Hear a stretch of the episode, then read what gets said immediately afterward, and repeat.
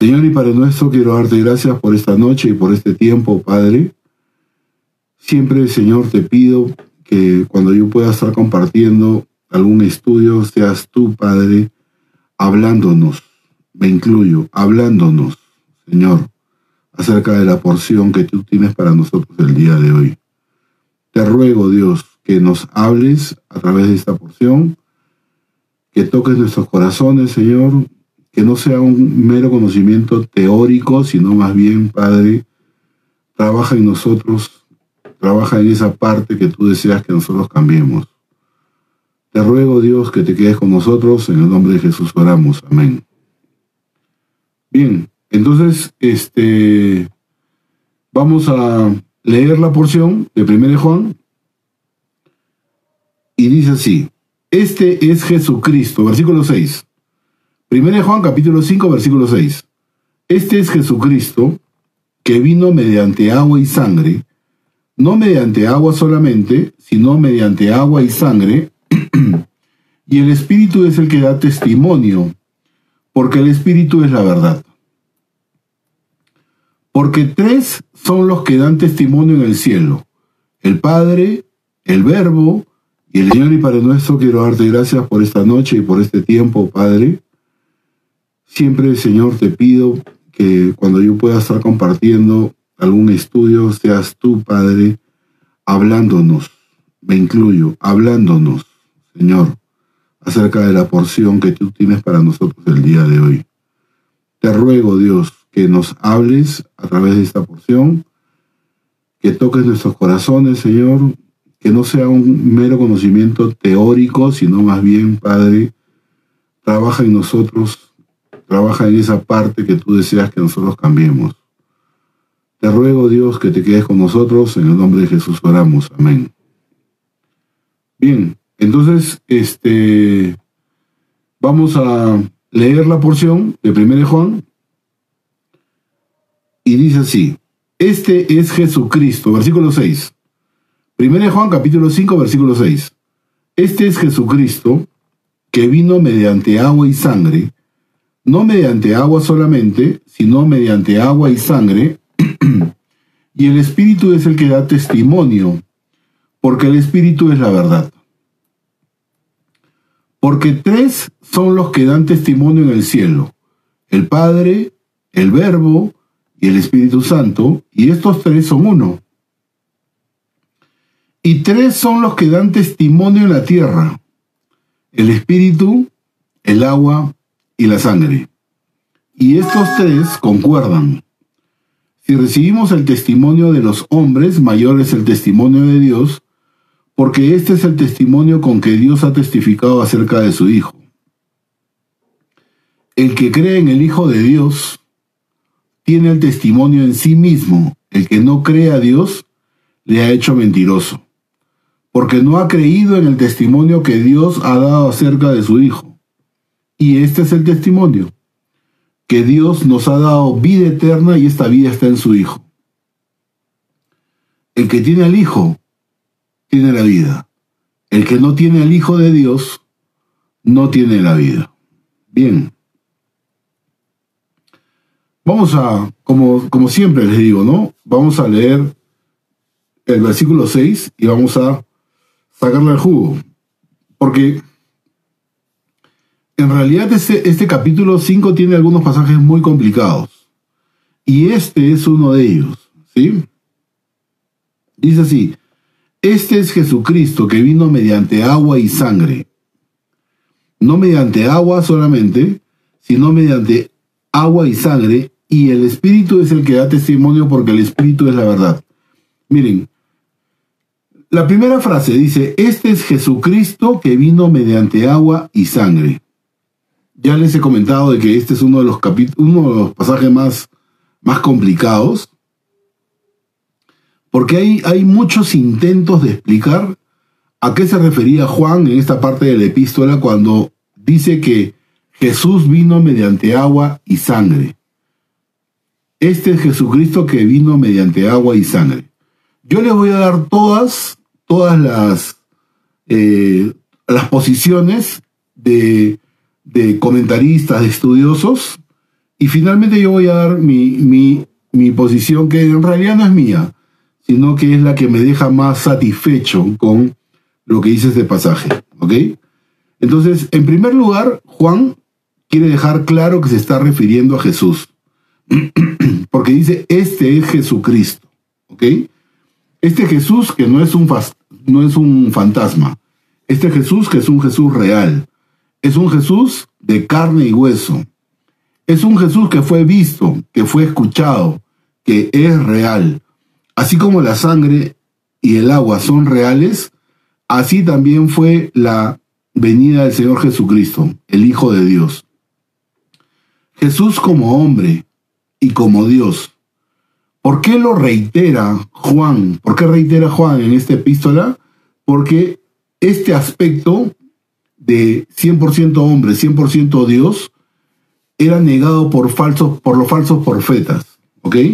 estos falsos maestros estaban predicando, enseñando y negando cosas reales, cosas históricas, ¿ok? Es como que yo comience a negar, no sé, pues, este, que San Martín este, ayudó a la independencia del Perú, ¿ok?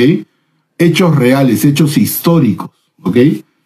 Y con respecto a, la frase esta de agua y sangre, lo compartí, me acuerdo, el jueves pasado en la reunión de Zoom de oración.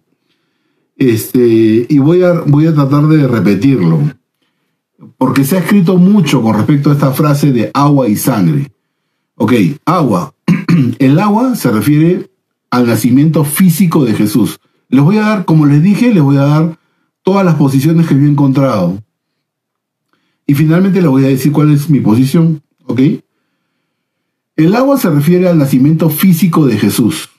En Juan capítulo 3 versículos 5 y 6 dice así, respondió Jesús, de cierto, de cierto te digo, que el que no naciere de agua y del Espíritu, dos, agua y del Espíritu, no puede entrar en el reino de Dios. Y el siguiente versículo eh, reitera un poquito lo que está diciendo en el versículo 5. Dice, lo que es nacido de la carne, carne es. Y lo que es nacido del espíritu, espíritu es. Ese es con respecto al agua. Y con respecto a la sangre, se, refiere a su muerte física. Ambas experiencias resumen y revelan su verdadera humanidad. ¿Ok? Esa es una posición. La segunda posición o la otra situación es que eh, hace referencia a lo que decían este, este grupo de falsos maestros y de falsos profetas que dicen que el agua se refiere al bautismo de Jesús y afirmaban que el espíritu del Mesías vino sobre Jesús en el momento del bautismo, pero que este espíritu del Mesías lo dejó antes de que, de que Jesús muriera en la cruz. Y obviamente haciendo referencia al tema de la sangre, ¿no? Entonces, para explicar un poquito, ¿qué decían los falsos maestros y los falsos profetas en ese tiempo? de que el agua se refiere a, al bautismo de Jesús, ¿ok? Y la sangre se refiere que el espíritu del Mesías llegó a Jesús, pero se fue antes de que él muriera, ¿ok? Haciendo referencia a la sangre. La tercera posición con respecto al, al agua y sangre es la que dice San Agustín, el padre y doctor de la Iglesia Católica. Este, que él, cree que cuando Juan describe que un soldado le abre el costado, eh, el costado con una lanza a Jesús, voy a leer el pasaje para que nos acordemos claramente de lo que estoy hablando. Esto está en el Evangelio de, de San Juan, capítulo 19, versículos 34 y 35. Dice así, pero uno de los soldados le abrió el costado con una lanza y al instante salió sangre y agua.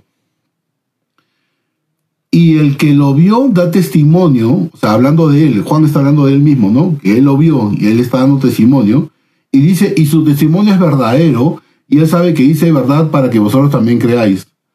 O sea, Juan vio agua y sangre brotando del costado herido de, Cristo. Eh, esto obviamente probaba de que él estaba muerto. Pero no queda muy claro lo que piensa eh, San Agustín con respecto a, este versículo haciendo referencia al agua y sangre, ¿no? Porque ¿cómo se puede decir que Jesús vino mediante agua y sangre cuando está relatando una parte de su muerte? ¿Ok? Eso es lo que dice este, San Agustín, ¿ok? La cuarta posición que he encontrado es la de Lutero y Calvino. Y Lutero y Calvino creían que el agua, de la cual se refiere Juan en esta primera epístola, dice que el agua habla de nuestro propio bautismo. No el bautismo de Juan, de, de Jesús, sino de nuestro propio bautismo. Y sangre habla de recibir la comunión, es decir, este, que Jesús viene a nosotros en estos dos sacramentos cristianos, el bautismo y la comunión. Eso es lo que creían Lutero y Calvino.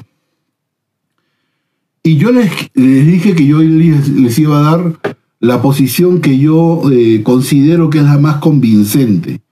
Yo considero que eh, cuando Juan reitera o, o, da la frase, este es Jesucristo que vino mediante agua y sangre, eh, se refiere al nacimiento físico de Jesús, ¿ok? El nacimiento eh, de, que, Jesús tuvo de una mujer, ¿ok? ¿Por qué decimos de una mujer? Porque cuando una mujer va a dar a luz, el bebé está rodeado de líquido amniótico. Ustedes dirán, ¿qué es eso? El líquido amniótico es un fluido líquido que se rodea y amortigua al embrión y luego al feto en el desarrollo en el interior del saco eh, amniótico y permite al feto moverse dentro de la pared del útero sin que las paredes de esta lo ajusten o lo aprieten, digamos, demasiado al cuerpo del, bebé.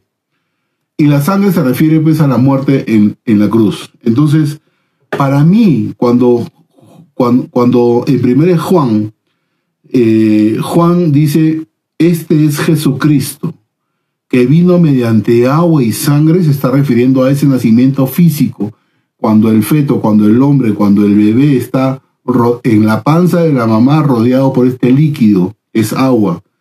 Y obviamente la sangre se refiere a la muerte en la cruz.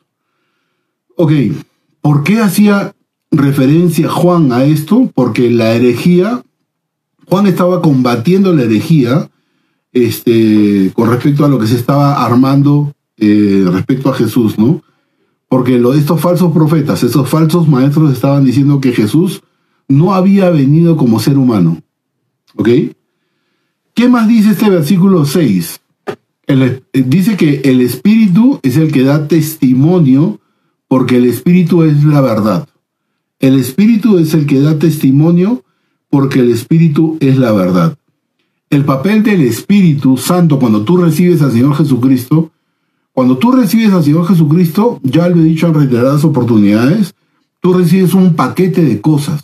Dentro de ese paquete de cosas está el Espíritu Santo, ¿ok? Y el papel del Espíritu Santo contigo como cristiano es revelarte el Evangelio. Es la persona de la Trinidad que te convence a ti como pecador, ¿Correcto? Nosotros, no, no, nosotros como cristianos, cuando compartimos el Evangelio, no podemos convertir a nadie, ¿ok? Si es que no, si, es que no está el Espíritu Santo eh, revelándole el Evangelio a la persona a la cual tú le estás compartiendo el Evangelio, ¿ok? Entonces, este, quien convence al pecador de su estado pecaminoso, de su estado ofensivo contra Dios, es el Espíritu Santo. ¿Ok?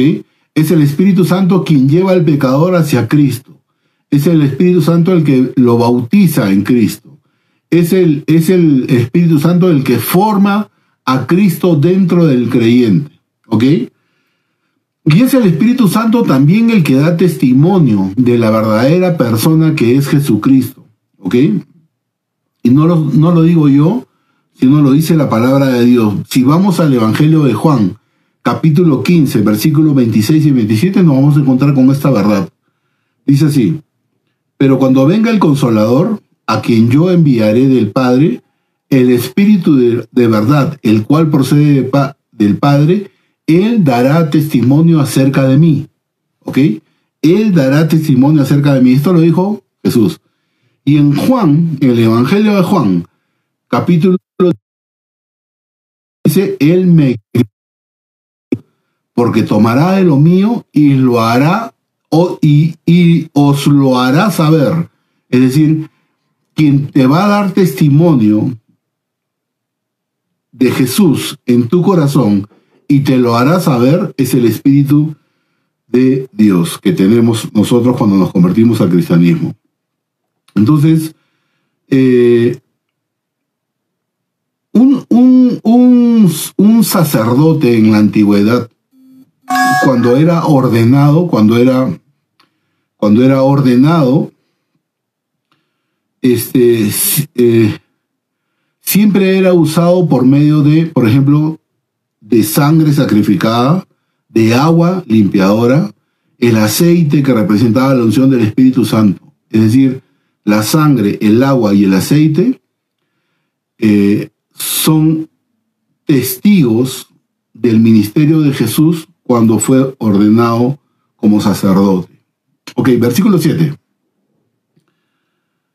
Versículo 7 dice así, porque tres son los que dan testimonio en el cielo. Tres son, son Tres son los que dan testimonio en el cielo, el Padre, el Verbo y el Espíritu Santo. Y estos tres son uno. Y estos tres son uno. Miren, este versículo nos da una clara referencia a la Trinidad. Pero hay que, hay que, tengo que decírselos para, para que no nos, no nos confundamos o no nos confundan más adelante. Este versículo, este versículo 7, no se encuentra en los primeros manuscritos encontrados de esta primera epístola de Juan. Y todo indica que es una nota al margen que un copista incluyó alrededor del, siglo XVI. Es por eso que este versículo, el versículo, estoy hablando del versículo 7, este que dice, porque tres son los que dan testimonio en el cielo, el Padre, el Verbo y el Espíritu Santo, estos tres uno, porque, ¿por, qué, es importante decir y, que sepamos, no? Bueno, en el caso mío, a mí, a mí me pasó que cuando, este, ustedes saben de que, por ejemplo, los testigos de Jehová, no, no, cuando tú les hablas de la Trinidad, ellos dicen, oye, pero la Trinidad no está en la Biblia, ¿de qué estás hablando? Te dicen ellos, ¿no? Y cuando tú les dices, oye, ¿cómo que no? Vamos a, vamos a 1 Juan, capítulo 5, versículo 7, y les das esta lectura, ellos lo primero que te van a decir, oye, ¿Sabes qué pasa? Que ese versículo no está en la Biblia. Y este versículo, como vuelvo a repetir, no está en los primeros manuscritos encontrados y que fue añadido alrededor del siglo XVI. Eh, es por eso que este versículo no se utiliza en los debates teológicos para demostrar la Trinidad. Nosotros creemos en la Trinidad. Este, ¿Por qué? Porque hay muchos pasajes que demuestran la deidad, ¿ok? Y los atributos personales del Padre, como del Hijo y del Espíritu Santo, son los que están eh, en varios pasajes, ¿ok? Es cierto también, es cierto también que eh, la Biblia nunca usa la palabra Trinidad. Tú buscas, vas a un diccionario, vas a un, eh, a, una, a buscar, digamos, la, palabra Trinidad en la Biblia y no vas a encontrar la palabra Trinidad. Pero son muchos pasajes que hablan de las tres divinas personas actuando juntas. Por ejemplo, te voy a dar unos, unos tres, cuatro este, versículos donde se hace referencia a la Trinidad, al Padre, al Hijo y al Espíritu Santo. ¿Ok? Pero tengo más, no, no, no tengo tres o cuatro, tengo muchos más pasajes donde tú puedes investigarlos y leerlos. Por ejemplo, eh, en, el bautismo de Jesús, en Mateo capítulo 3, versículo 16 y 17, dice lo siguiente. Y Jesús, el Hijo, ¿ah? y Jesús, después que fue bautizado, subió luego del agua y he aquí los cielos le fueron abiertos. Y vio al Espíritu de Dios. Miren, Jesús, Espíritu de Dios que descendía como paloma y venía sobre él. Y hubo una voz de los cielos que decía, este es mi Hijo amado en quien tengo complacencia. ¿De quién era esa voz? De Dios Padre. Entonces, Jesús, bautizado, dice que vio al Espíritu de Dios y una voz de los cielos decía, este es mi hijo amado, ahí está la Trinidad. ¿Ok? Otro pasaje, en la Gran Comisión, en Mateo capítulo 28, versículo 19, dice lo siguiente. Por tanto, id y haced discípulos a todas las naciones, bautizándolos en el nombre del Padre, del Hijo y del Espíritu Santo. Ok. Otra más. Cuando el Espíritu es revelado, en Juan capítulo 14, versículo 26, 26 dice lo siguiente. Mas el consolador, el Espíritu Santo, el Espíritu Santo, a quien el Padre enviará en mi nombre, el Padre, el Espíritu Santo y el Padre. Él os enseñará todas las cosas y os recordará todo lo que yo os he dicho. ¿Quién decía esto? Jesús. Entonces está hablando del Espíritu Santo eh, que enviará en el nombre, en su nombre a, al el Padre que enviará al Espíritu Santo y recordará todo lo que Jesús había dicho. Hasta la Trinidad. ¿Ok? Por ejemplo, en el sermón de Pedro en, Pentecostés, en el capítulo 2 de Hechos, versículo 34, 33 y 34, dice así. Así que, exaltado por la diestra de Dios, habiendo recibido del Padre la promesa del Espíritu Santo, ha derramado esto que vosotros veis y oís. Porque David no subió a los cielos, pero él mismo dice, dijo el Señor a mi Señor, siéntate a mi diestra.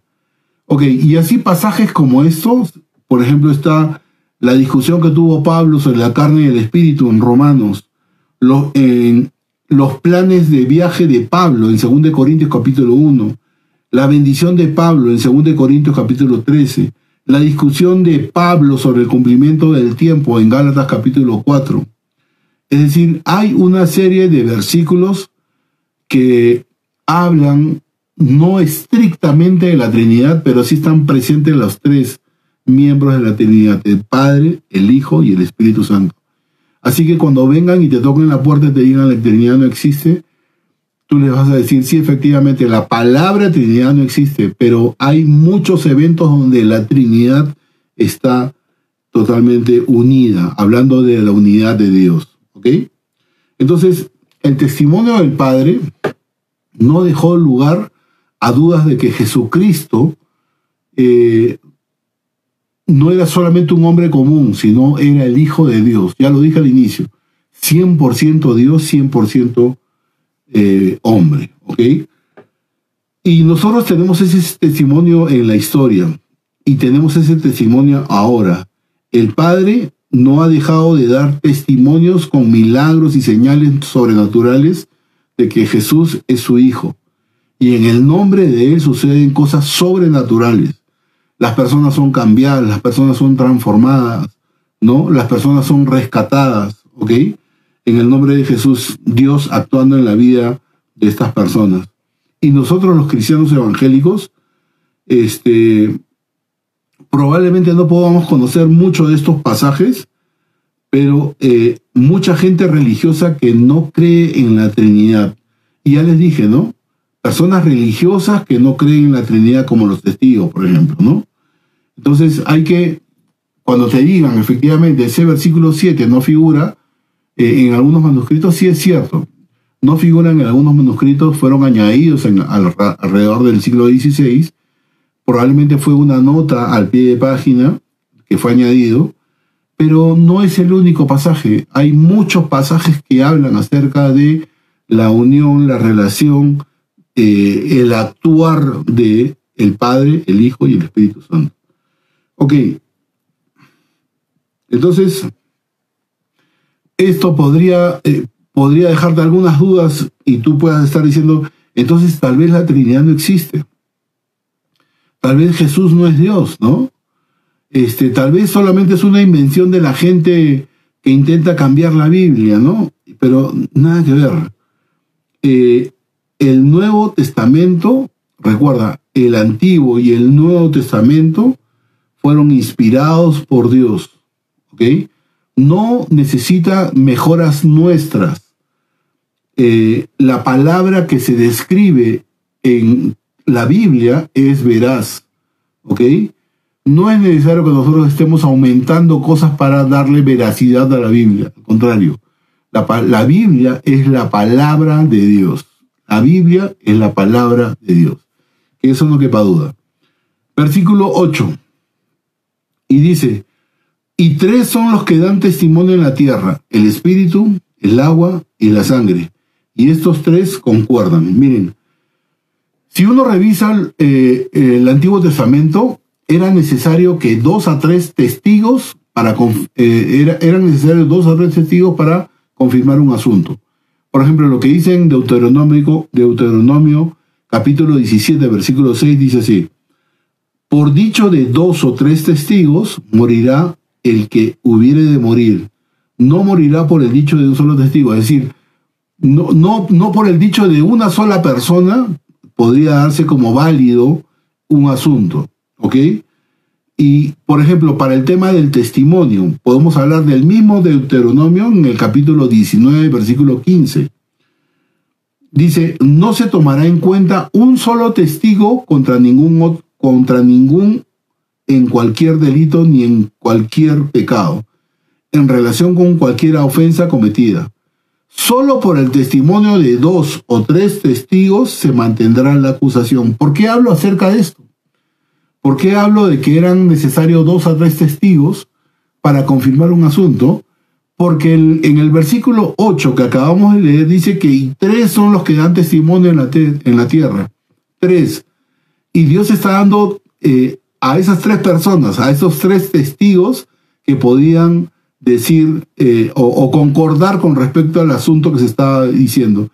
Y Juan está nombrando al espíritu, al agua y a la sangre. Miren, los eventos históricos de la vida de Jesús se presentan como testigos de su total humanidad, de su total deidad. Y este, en este versículo, al igual que en el versículo 6 que leímos, nuevamente se, se, mencionan el agua y la sangre.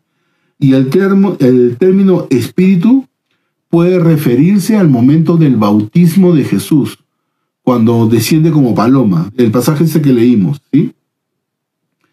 Eh,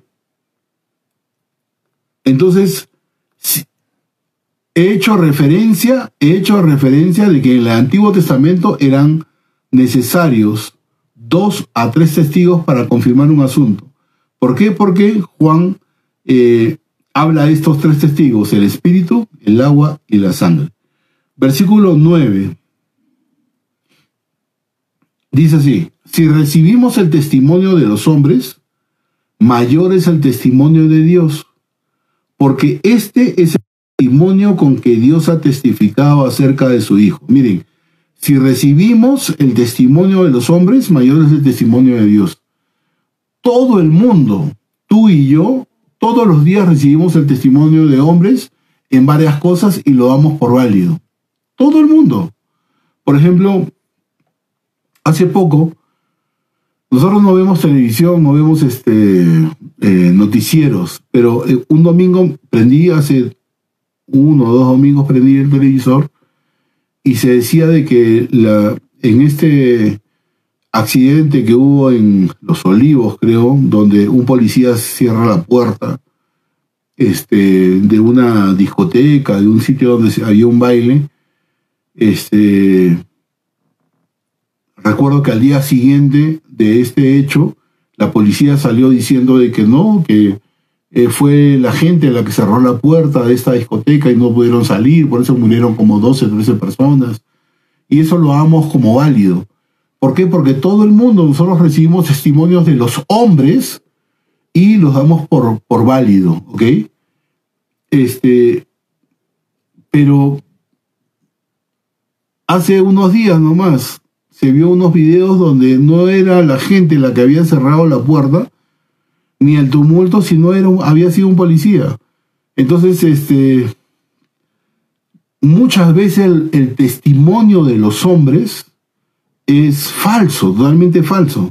¿Por qué no podríamos poner nuestra confianza en el testimonio de Dios cuando Dios nos dice que Jesús es el Hijo de Dios? cuando Dios nos dice que Jesús es el mismo Dios. Y Juan no quiere que nosotros, en este versículo por lo menos está diciendo eso, Juan no quiere que nosotros creamos en una fe ciega. Por el contrario, Juan lo que desea es que nuestra fe sea, eh, esté basada en un testimonio confiable, en un testimonio confiable como el de Dios. Y tenemos el testimonio más confiable porque es el testimonio de Dios, es su palabra escrita, inspirada por Dios. Versículo 10. El que cree en el Hijo de Dios, el que cree en el Hijo de Dios tiene el testimonio en sí mismo. El que no cree a Dios le ha hecho mentiroso, porque no ha creído en el testimonio que Dios ha dado acerca de su Hijo. Miren, vamos a desmenuzar este versículo, ¿sí? Dice así, el que cree en el Hijo de Dios tiene el testimonio en sí mismo. Cuando creemos en Jesús, yo ya lo, lo acabo de decir hace unos minutos, cuando tú te conviertes al cristianismo, cuando tú recibes a Jesús en tu corazón, recibimos al Espíritu Santo como una confirmación interna de nuestra posición delante de Dios. Por ejemplo, Romanos 8, capítulo, capítulo 8, versículo 16, dice así, el Espíritu mismo da testimonio a nuestro espíritu de que somos hijos de Dios. Cuando tú te conviertes al cristianismo, es el Espíritu de Dios el que te confirma en tu corazón de que somos hijos de Dios. El que no cree a Dios no solamente está rechazando su oferta de perdón, sino que lo hace a Dios mentiroso. Es como diciéndole a Dios, ¿sabes qué? el testimonio que tú estás diciendo no es real. Y para Dios es una gran afrenta, es, un, es, una, es, un, es una, gran, este, una gran afrenta, ¿no? El despreciar el gran amor que Dios nos muestra al enviar a su único hijo a morir por nosotros. Dios da testimonio al mundo de que Jesús es su hijo. Sin embargo, mucha gente no lo cree. Creen que es, que es un gran maestro, creen que, es una gran personalidad, pero no creen que es el Hijo de Dios. entonces, en contraposición está, ¿no? Que recibimos todos los días eh, el testimonio de los hombres, pero no queremos recibir el testimonio de Dios cuando nos dice que Jesús es el Hijo de Dios. Y, y, así estamos rechazando al testimonio de Dios, estamos rechazando ese testimonio. Y no solamente lo rechazamos, sino que le hacemos a Dios mentiroso. Miren, el que no cree a Dios le ha hecho mentiroso. Cuando nos rehusamos a creer en Jesús, estamos rechazando el testimonio con el que Dios ha testificado acerca de su Hijo. Por lo tanto, la incredulidad que tenemos nosotros está llamándole a Dios mentiroso. Y Juan aquí expone Juan aquí expone el gran pecado de la incredulidad. Casi todos los que se rehusan a creer en Dios, en el sentido completo de la palabra esta de creer, no tienen la intención de llamar mentiroso a Dios, pero lo hacen cuando no creen que Jesús fue enviado por, por, Dios, por su Padre, por Dios Padre, para morir por nosotros. Probablemente aquellas personas que no creen no estén pensando hacer mentiroso a Dios, pero ese es exactamente lo que están haciendo. Es un gran pecado no creer en el Señor Jesucristo, ¿no? Eh, por ejemplo, ¿no? Si, si, eh, si alguien, si alguien este, dice, ¿no? Pucha, la verdad que estoy intentando creer en Dios, ¿no? Intentando, o sea, ese hecho que partió la historia en dos. Jesús se hizo hombre, murió, resucitó. Es, ese hecho es histórico, no es un cuento, no es una fábula, no es algo que fue inventado por los hombres, no, es un hecho histórico. No una fábula puede partir la historia en dos, en el antes de Jesús y después de Jesús. Eso es un, es un hecho histórico y no creer en ese hecho histórico, la verdad que empeora el asunto entre la relación que tú tienes con Dios. Imagínate que tú hagas una declaración y que, yo diga, digamos, ¿no? Este, bueno, eh, no sé qué puedo decir. Este, acabo de lavar mi auto. Acabo de lavar mi auto, ¿no? Y un hombre dice, oye, ¿sabes qué? No te creo, ¿no? No, no, no, no, no te creo. Eh, ¿Por qué? O sea, está agraviándome diciendo de que no cree lo que yo estoy afirmando, ¿no? Este, en otras, en otras palabras me está diciendo a mí mentiroso. ¿Correcto? Yo creo que ahí concordamos todos, ¿no? Si yo digo, oye, acabo de depositar 200 soles y el señor dice, no, no, no creo que hayas depositado, me está llamando a mí, no me lo está diciendo directamente, pero me está llamando a mí mentiroso. Es exactamente lo mismo que sucede cuando no aceptamos la oferta de Dios, la posición de Dios de aceptar a su, a su Hijo, a su único Hijo Jesucristo como su Hijo, como, el, como nuestro Salvador, como nuestro Redentor, ¿ok? Lo hacemos mentiroso. Este, un hombre podría estar diciendo, pero sabes que yo intento creer en Dios, pero en realidad, este, no, no, no tiene, no, no tiene esa, esa decisión de creerle a Dios, sino simplemente desecha lo que Dios le pueda estar ofreciendo, está haciendo a Dios mentiroso. ¿Ok? Está rechazando el testimonio de Dios. Y esa posición puede incluso estar llevándote a endurecer tu corazón eh, a Dios, ¿no? Contra, contra Dios, ¿no? Ok, eh, ojo que cuando yo estoy hablando de creer en, Dios, creer en Jesús, no, no lo estoy diciendo eh, desde un punto de vista teórico, de conocimiento, sino de aquel, de aquel concepto de creer cuando uno deposita su total confianza en Dios. ¿Ok? Su total confianza en Dios. No un conocimiento teórico, sino cuando uno descansa en Dios, pone su total confianza en Dios. ¿Ok? Versículo 11. Y ese es el testimonio, que Dios nos ha dado vida eterna y esta vida está en su Hijo. Miren, por otra parte, el que cree en Dios tiene el testimonio en sí mismo, le hemos dicho, ¿no? Que, el que te da testimonio en tu corazón es el Espíritu Santo que tienes. no solo tenemos ese testimonio, eh, sino que el creer, el creer en Dios,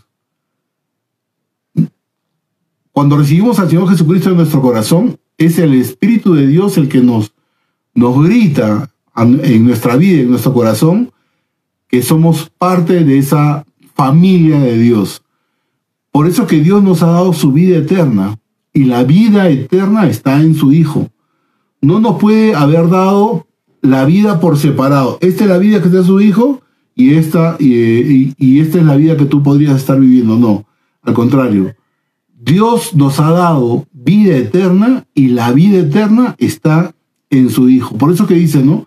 Y ese es el testimonio, que Dios nos ha dado vida eterna. No una vida que queda, eh, eh, que, que termina con la muerte, no, una vida eterna. Y esta vida eterna está en su único Hijo, Señor Jesús. Versículo 12 y estamos terminando. El que tiene al Hijo, tiene la vida. El que no tiene al Hijo de Dios, no tiene la vida. O sea, así de sencillo. Contraste. Tienes al Hijo, tienes la vida. No tienes al Hijo, no, eh, no tienes al Hijo, no tienes la vida, ¿no? Tener al Hijo es la gran diferencia entre la vida eterna y la muerte eterna. Ojalá que esto quede súper claro, ¿no? Tener al Hijo es la gran diferencia entre la vida eterna y, y la muerte eterna. Escuchen, la vida cristiana no es una vida de superación personal, no es eh, algunos hábitos que podamos agregar a nuestra vida, no es una, una nueva ideología, no es una, una nueva manera de ver las cosas, de pensar las cosas, no. La vida cristiana es tener al Hijo. Y el Hijo es para nosotros todo. La vida en Cristo es literalmente la vida. Es a ver, voy a poner un ejemplo para que quede súper, súper, súper claro. Cuando tú tienes algo, no solo es tener ese algo, sino que involucra tener lo que esa cosa o esa persona puede hacer por ti. Por ejemplo, si yo tengo mil dólares, ¿ok? Yo tengo mil dólares. No solamente es tener esos billetes, o sea, no solamente significa tener esos billetes, sino representa tener lo que esos mil dólares, eh, lo que tú puedes comprar con esos mil dólares, ¿ok? Pues esto es lo que el hijo hace por nosotros, lo que representa tenerlo. Tener al hijo es tener la vida eterna. Y no hay otra forma de tener la vida eterna. No es por nuestros esfuerzos, no es por ser religioso, no es porque yo soy buena gente, no es porque yo no he matado a nadie, ¿ok? No. No hay otra forma de tener vida eterna. Tú tienes vida eterna porque tienes al Hijo, ¿ok? Voy a usar una, una, una, una parábola para ilustrar más esta verdad. Para el hombre, antes de conocer a Dios, la vida es, es como estar en una prisión donde aguardamos mientras se cumple una sentencia, una sentencia eterna de tortura y de sufrimiento. Es un hecho que somos culpables, o sea, de eso no hay duda. El hombre desde el inicio de la creación hasta ahora sigue ofendiendo a Dios y lo que nos corresponde a nosotros es la muerte eterna. Somos culpables, así que el castigo que podamos recibir es merecido y es seguro. Pero, para tal, pero tal vez para algunas personas esa prisión llamada vida para ellos puede ser muy cómoda. Es como estar en un hotel en, en Cancún, en, en, en, no sé, en, algún hotel de alguna playa, ¿no? Y mientras que para otras personas es realmente dura, la vida es dura, es difícil, ¿no?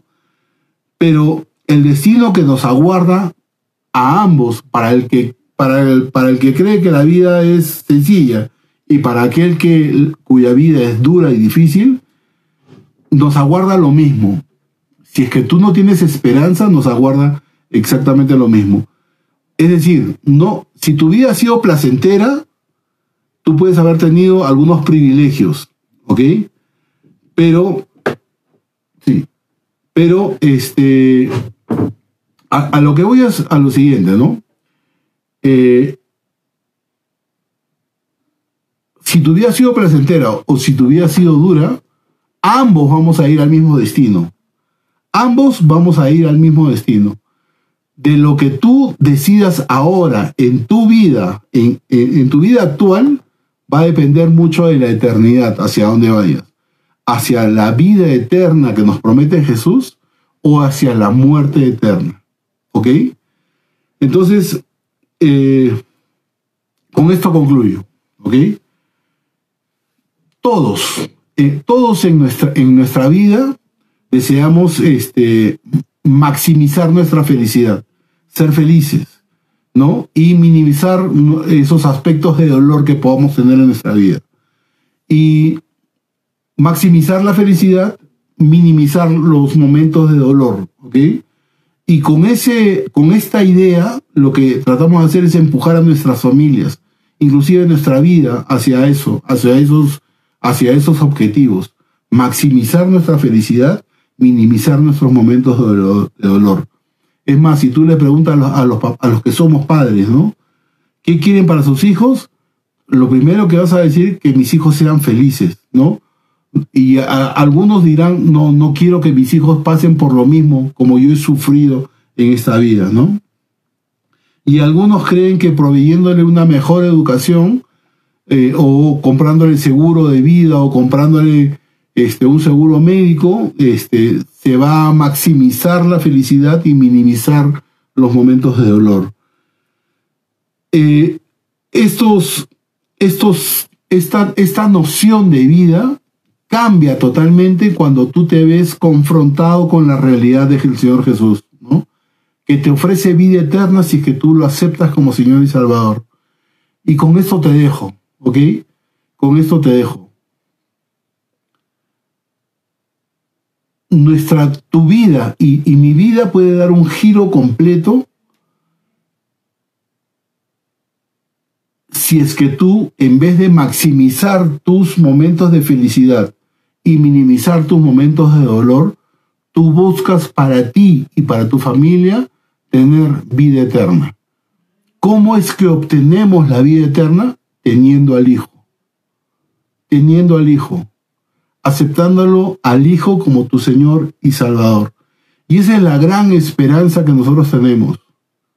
Esa es la gran esperanza que nosotros los cristianos tenemos. ¿Ok? Que Dios nos dé ojos para ver su gloria en esta vida eterna que estamos ofreciendo, ¿no? Que Dios nos dé la posibilidad de recibir a su Hijo, de recibir a su Hijo Jesucristo, a su único Hijo, sin condiciones. Recuerda que cuando tú recibas al Señor Jesucristo, vas a recibir la vida y la vida eterna. Eh, porque si tú, porque si tu gran deseo es maximizar tu felicidad y minimizar tus momentos de, dolor, esos son objetivos, eh, esos son objetivos eh, temporales. Ve más allá, busca más allá. Estar en la gloria de Dios teniendo vida eterna, esa es la gran oferta que nosotros recibimos de nuestro amado Dios. Y la única esperanza que tú puedas tener para aceptar la vida eterna es a través del Señor Jesús. Recibe al Señor Jesús en tu vida. Recibe al Señor Jesucristo. Olvídate de las cosas temporales. Dios, la oferta que Dios te hace es recibe a mi Hijo, cree en, en el propósito por el que vino y obtén la vida eterna. Ojalá que hoy día sea un día eh, importante para tu vida. Hoy día que tú decidas recibir al Señor Jesús en tu corazón. Espero que ese estudio te haya ayudado. Que Dios te bendiga.